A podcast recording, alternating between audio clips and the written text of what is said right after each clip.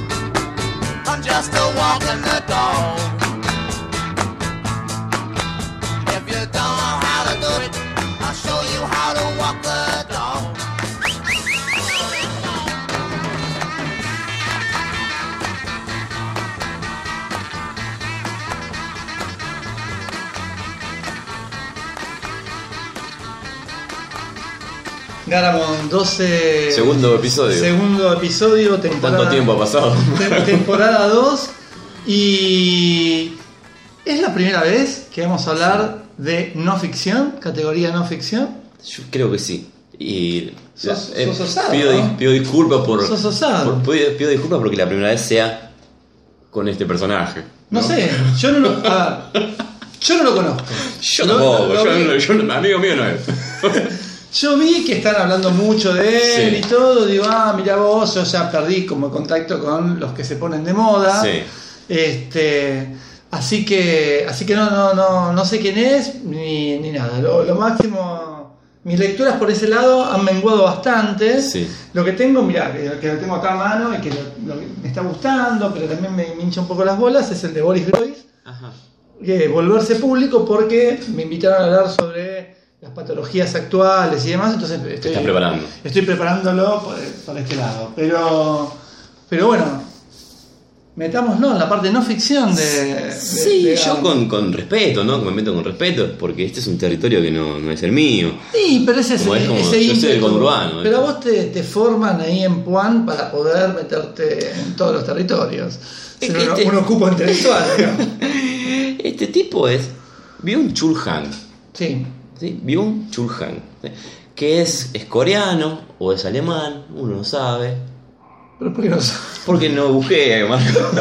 no, yo sé que es, eh, tiene. Creo que es alemán y tiene. Bueno. Y un- tiene pero, pero, se, pero se disfraza de coreano. Claro, claro. Y leí dos, dos libros. Leí dos libros e intenté leer uno más, ¿no? Ah, Eh, bueno. Leí La Sociedad de la Transparencia, creo que es de 2013. En El Enjambre, creo que también es de más o menos de ahora. E intenté leer eh, La Sociedad del Cansancio. Byung Chul Han, ¿no? ¿Por dónde, ¿Por dónde empezar con este señor? Es un, como dijiste vos, es un filósofo, no sé si filósofo, creo que es una palabra que le queda, un ensayista de Mm. moda, ¿no? Mm. Eh, y estos dos, estos dos libritos que son breves están formados por también ensayitos muy cortitos.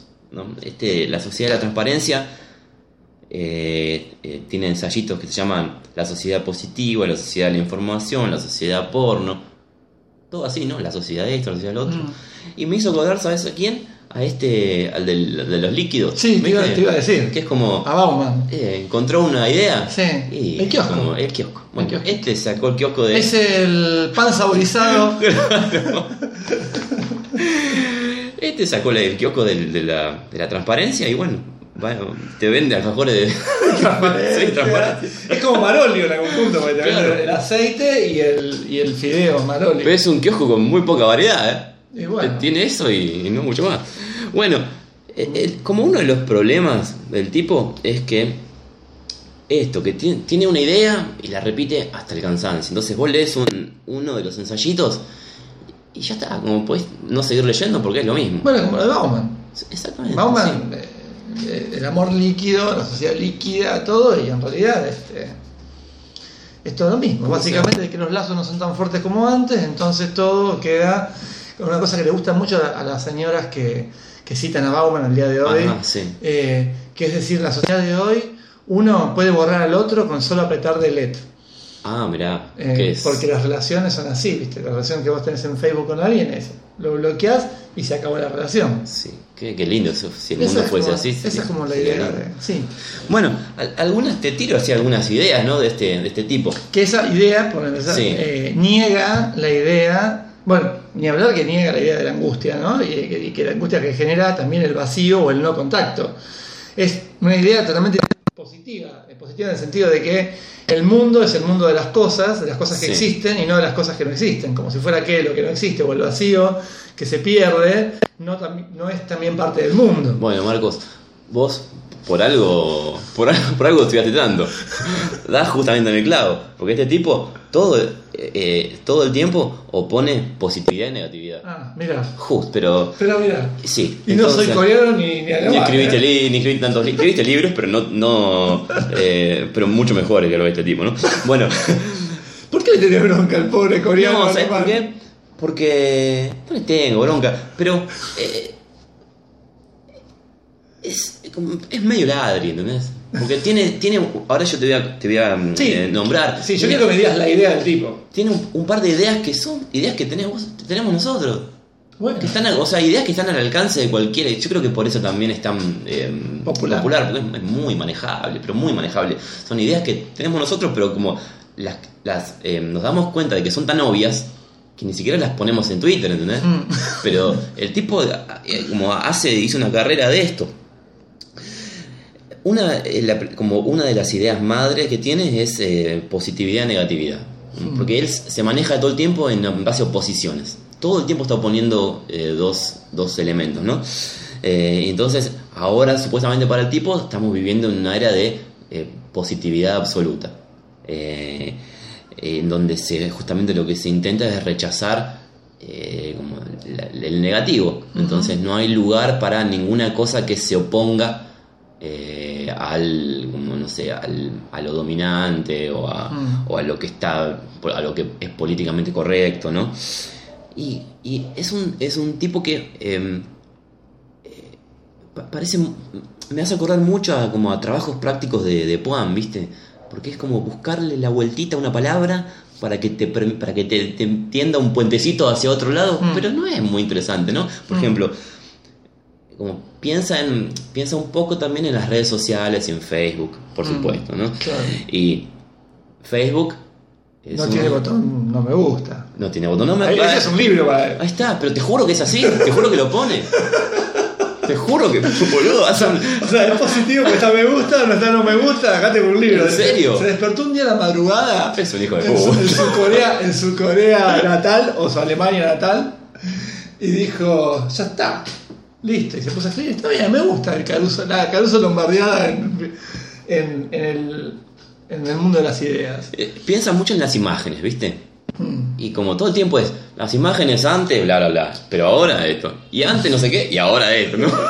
y así todo el tiempo decís, la concha, la-". bueno, y obviamente, negatividad, negativo, rollo, fotos, Muy bien, muy bien. Entonces ahora no hay negativo, claro. y no hay negativo, porque es todo positivo. Claro, eh. Te juro que es así. Me gusta, me gusta lo concreto, lo es concreto, sí, dale, no, la muerte es la metáfora, es genial. Y, bueno, y es muy también de poner, eh, viste, itálicas. Sí, eso Muy- me gusta a mí, ¿eh? yo soy un gran defensor de Itálica. Es como, pero itálicas en ponerle de lo otro en lo mismo. En lo mismo, ¿viste? Ah, bueno, ¿Cómo eso, eso- eso ya se me perdió un poco. No, de, por ejemplo, no sé, eh, estamos viviendo en un momento de como que es toda positividad y no hay negatividad, no hay, no hay ninguna posibilidad de que aparezca un- una diferencia real. Hmm, Porque como lo que se opone a lo mismo es lo otro. hmm. Pero ahora no hay lo otro. Bueno, pero lo otro es con itálica, ¿entendés? Bien, Porque bien. no- si no lo entendés, que es lo otro. Muy bien, me Bueno. gusta, no, me gusta, yo lo defiendo ahí, eh, defiendo. Bueno, eh, y, y, eh, otra de las cosas eh, en las que piensa es en el tiempo. Y Yo te digo, el tiempo ahora, Marcos. Sí. ¿qué, cómo, ¿Qué experiencia del tiempo tenemos nosotros? Es un presente constante. Bueno, es un, bueno, vos tenés que. Vos te llamás Byung Chul Han. Bueno, no sos Marcos ahorita, sos Chul Han. Qué grande, qué grande. Así, ¿eh? Es Así. genio. Vivimos en un presente constante. Porque, claro, porque no hay un proyecto, ¿no? Y, y bla, bla, bla. Eh, espérame que te leo eso. Eh, mm. bueno, no tengo, no sé, no, no lo encuentro. no importa. Pero el punto es que eh, dice exactamente eso, ¿no? Como vivimos en, un, en un presente constante y eh, eh, em, de eso se desprende otra oposición, ¿no? Opone adición a narración.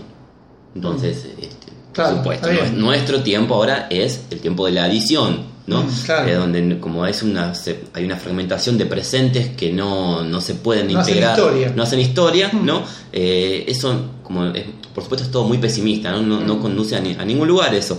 En cambio, antes había narración porque había una posibilidad de crear comunidad y bla, bla, bla, bla, bla.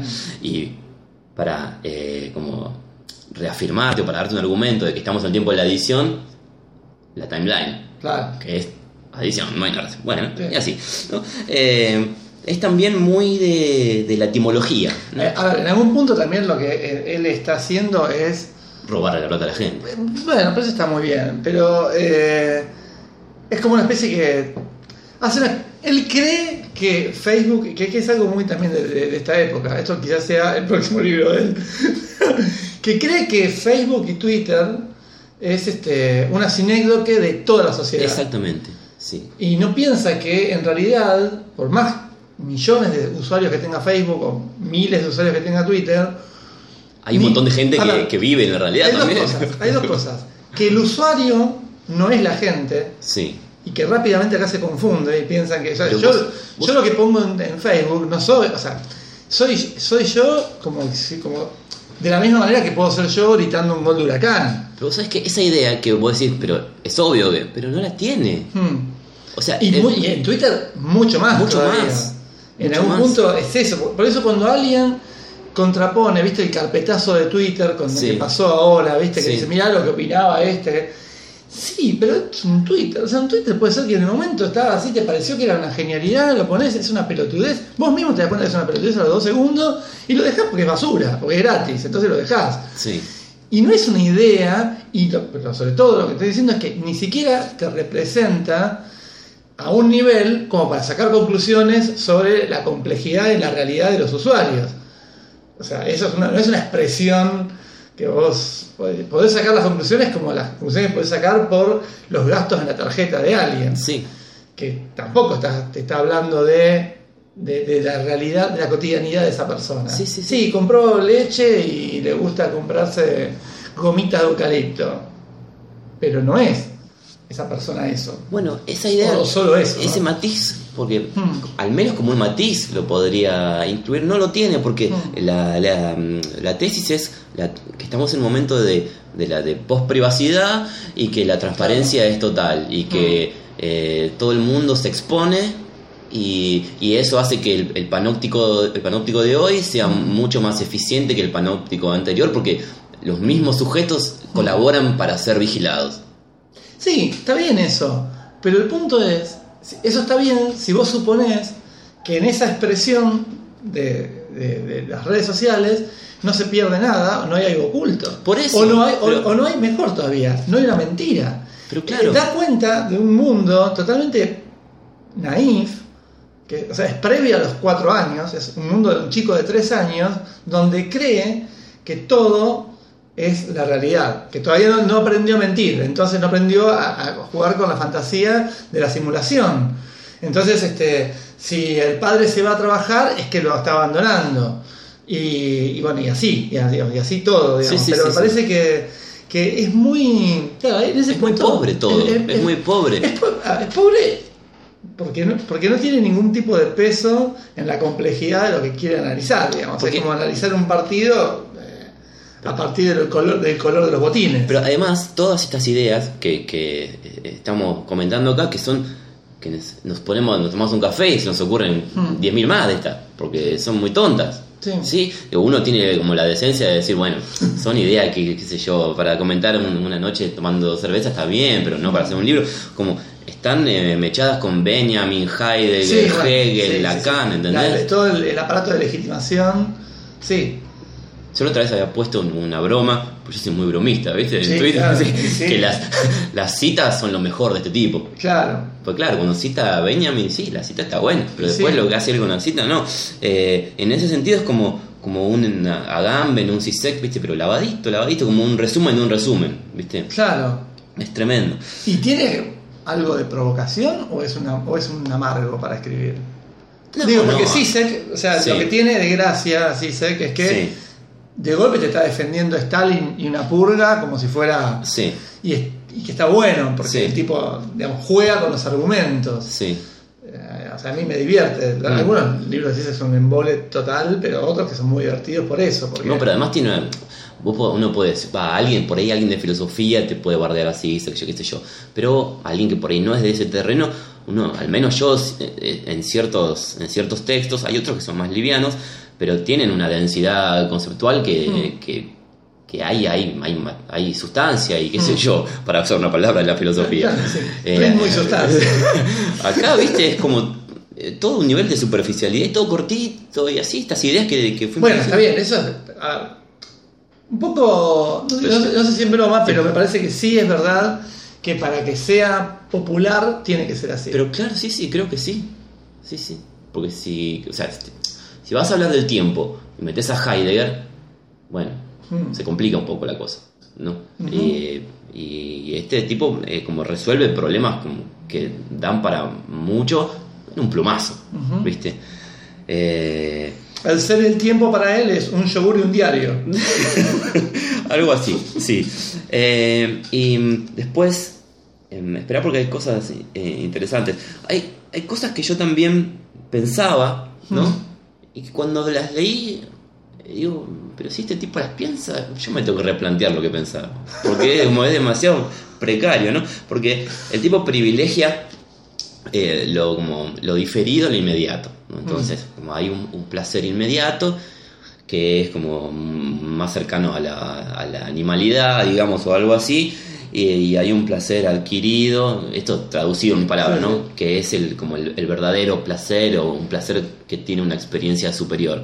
Y en, como en, en la sociedad de hoy, en la que no hay tiempo para nada y bla, bla, bla, bla, bla, eh, como ese, ese tiempo que te exige un placer verdadero como está vedado, ¿no? Mm. Eh, que yo siempre pensé algo así, ¿no? Siempre, yo siempre sospeché de los placeres inmediatos porque son, como- son muy animales. Pero si lo dice este tipo, Bueno, pero, voy a revisar. pero ¿por qué no eh, al revés? O sea, lo está diciendo el filósofo de moda. Quiere decir que vos estás tocando el hueso de la sabiduría. Pero tiene algo interesante.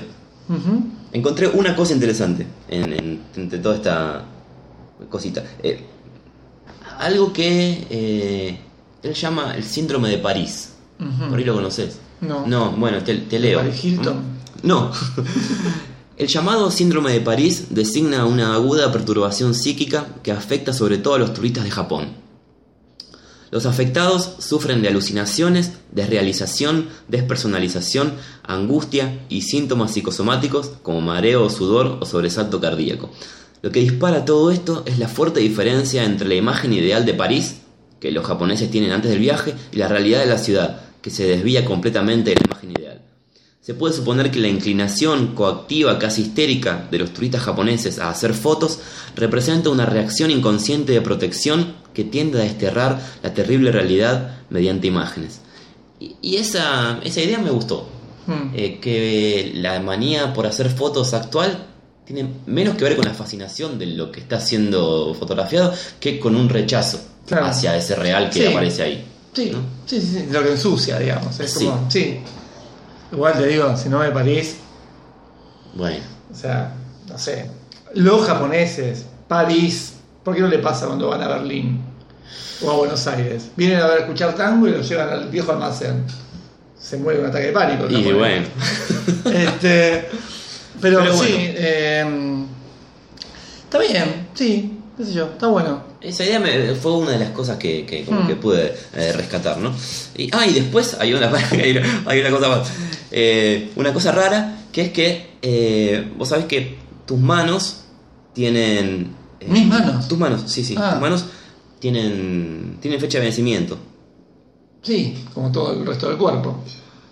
Bueno, pues, bueno, pero eh, tienen fecha de vencimiento eh, también sostenidos por un discurso heideggeriano. No sé si ya ahí eh, se diferencia de lo que vos planteabas. Pero, mira, eh, habla de. Yo, de, de mis lecturas eh, pobres de Heidegger de hace un millón de años, ¿no? El tipo pensaba en el, en el campesino y en la herramienta, ¿no? Y este vuelve sobre eso y piensa en las manos. Y en- en, en- en la actualidad de las manos en este, en este mundo ¿no? que estamos viviendo. Em, y dice que en el, en el, en el futuro el hombre no va a necesitar manos. Dice. Ah, se arriesga también Sí, sí, eh, sí, sí. a Darwin. Sí. El, el hombre, el futuro hombre sin manos que teclea, el homo digitalis, no actúa. La atrofia de las manos lo hace incapaz de acción. Tanto el tratamiento como la elaboración presuponen una resistencia, pero como no hay negatividad, no hay resistencia. Entonces, también la acción tiene que superar una resistencia, presupone lo otro, lo nuevo frente a lo que predomina. Habita en ella una negación, su, su a favor es a la vez un en contra, pero la actual sociedad positiva evita todas estas formas resistentes. Con ello elimina las acciones, o sea que ya no hay más acciones. En ella dominan tan solo diferentes estados de lo mismo. Eh, y de lo que a lo que va es que el futuro hombre eh, no va a necesitar manos. El hombre futuro es un hombre sin manos. Está bien. El punto con eso, la, la forma mucho eh, más fácil de refutar esa, esa idea Sí. es que, bueno, por empezar, de que no es tan fácil, evolutivamente hablando, quedarse sin manos. De hecho, qué sé yo, nos hemos quedado sin cola, Sí. que, es, que es una gran pérdida la evolución. para los mosquitos ahora del Pero, sí, pero eh, quedarse sin manos implicaría algo muy fuerte y creo que no se podría sostener. O sea, es muy, muy fácil la refutación. O sea, un hombre sin manos no puede sostener la sociedad cultural que armó. Él habla de atrofia de las manos, ¿viste? Por ahí que te queda la mano boba, así. Sí, o Puede como ser. una mano de Playmobil, digamos.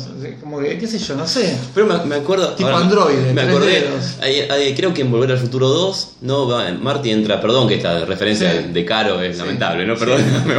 Esta influencia de Pola. Esta influencia de Pola. Pero Marty entra a un local de videojuegos retro y hay unos chiquitos del futuro. Y Sí. él se pone a jugar y los chicos dicen, "Oh, hay que usar las manos. Claro. Como, ¿no? Y ahí, por ahí. Y capaz, seguramente ahí fue cuando se inspiró. Claro. Eh, Pero, a ver, que no se usen las manos para lo que se utilizan ahora, no significa de... A ver, por ejemplo, de hecho, vamos a hacerlo algo bien, si querés, más animal. O sea, comer, por no pensar en todo Sí, lo que están sí, pensando sí. todos los escuchas en este momento, lo que uno hace con las manos, que es mucho más potente que, Que tecle- comer. que teclear. Bien, que teclear. Digamos, este. qué sé yo, no sé. Es raro. Bueno, bien. Y yo eh, intenté leer La Sociedad del Cansancio sí, y, te y lo mismo, era lo mismo. Claro. Y bueno, listo. listo. Está bien. Es el- bueno, está bien. Es el nuevo Bauman, es el hijo de Bauman. No sé qué es lo que le ven eh, los, los entusiastas de este. Por ahí, por ahí lo usan para como punto de partida para pensar otras cosas, qué sé yo. ¿viste? A mí lo que me parece el valor que tienen este tipo de, de personajes que aparecen de vez en cuando y sistemáticamente si uno va para atrás siempre va a encontrar a alguien que apareció con cierta legitimidad académica para decir cosas que son medio del sentido común y establecer ciertos pronósticos. Jue- Venden, o sea, no deja de ser un orangel que cita Heidegger, decir que el hombre no va a tener manos o que se vive en la sociedad sin negativo. Es, es lo que podría decirte Ludovico Esquirro en el Orco Pochino, Sí. pero citando a Heidegger. El punto es- ahí es que eh, creo que la gracia de estos autores es que justamente dan cuenta de tratar de pensar un poco la época y eso siempre funciona. Pero funciona como cuando vos te compras el libro de Ángel para saber cómo te va en el 2016. Claro, o sea, se queda viejo en 5 minutos. Se queda viejo, pero te sirve para decir, bueno, a ver qué voy a hacer en el 2016. Ah, mirá, menos mal que era de Acuario, ¿viste? En el 2016, oh, uy, Dios mío. Eh, y, y es más, sí, es eso, es como un estímulo de, de pensamiento. Claro, sí. No es que, que uno lo va a leer como una revelación, pero sí como para ponerse a pensar algunas cosas. Sí, sí, por eso, por, por ahí puede servir para... para Lo loco de estas cosas es como, es cómo se va generando la idea del autor que habla y que dice eso. Es como, bueno, Bauman es el otro ejemplo. Sí.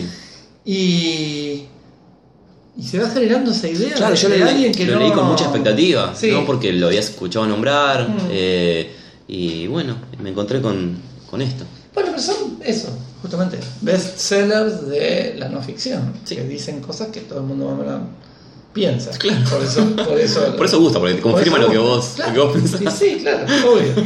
Ese es el punto. Así que bueno, bueno, muy bien. ¿eh? Bueno, Byung-Cha- Byu- eh, Wan Chan Kane, Byung-Chul Han, le puse dos estrellitas en, en Goodreads. Ah, Sí. bien, está bien. Que significa it's okay, but... Sí, pero sos. sí. Bien, perfecto. Calamaro abandonó el Twitter. No sé qué es el Twitter. El Twitter para mí es un parlante de agudos. No. De donde salen los agudos de un bafle. El. Twitter. Claro, cuando éramos chicos era exactamente eso.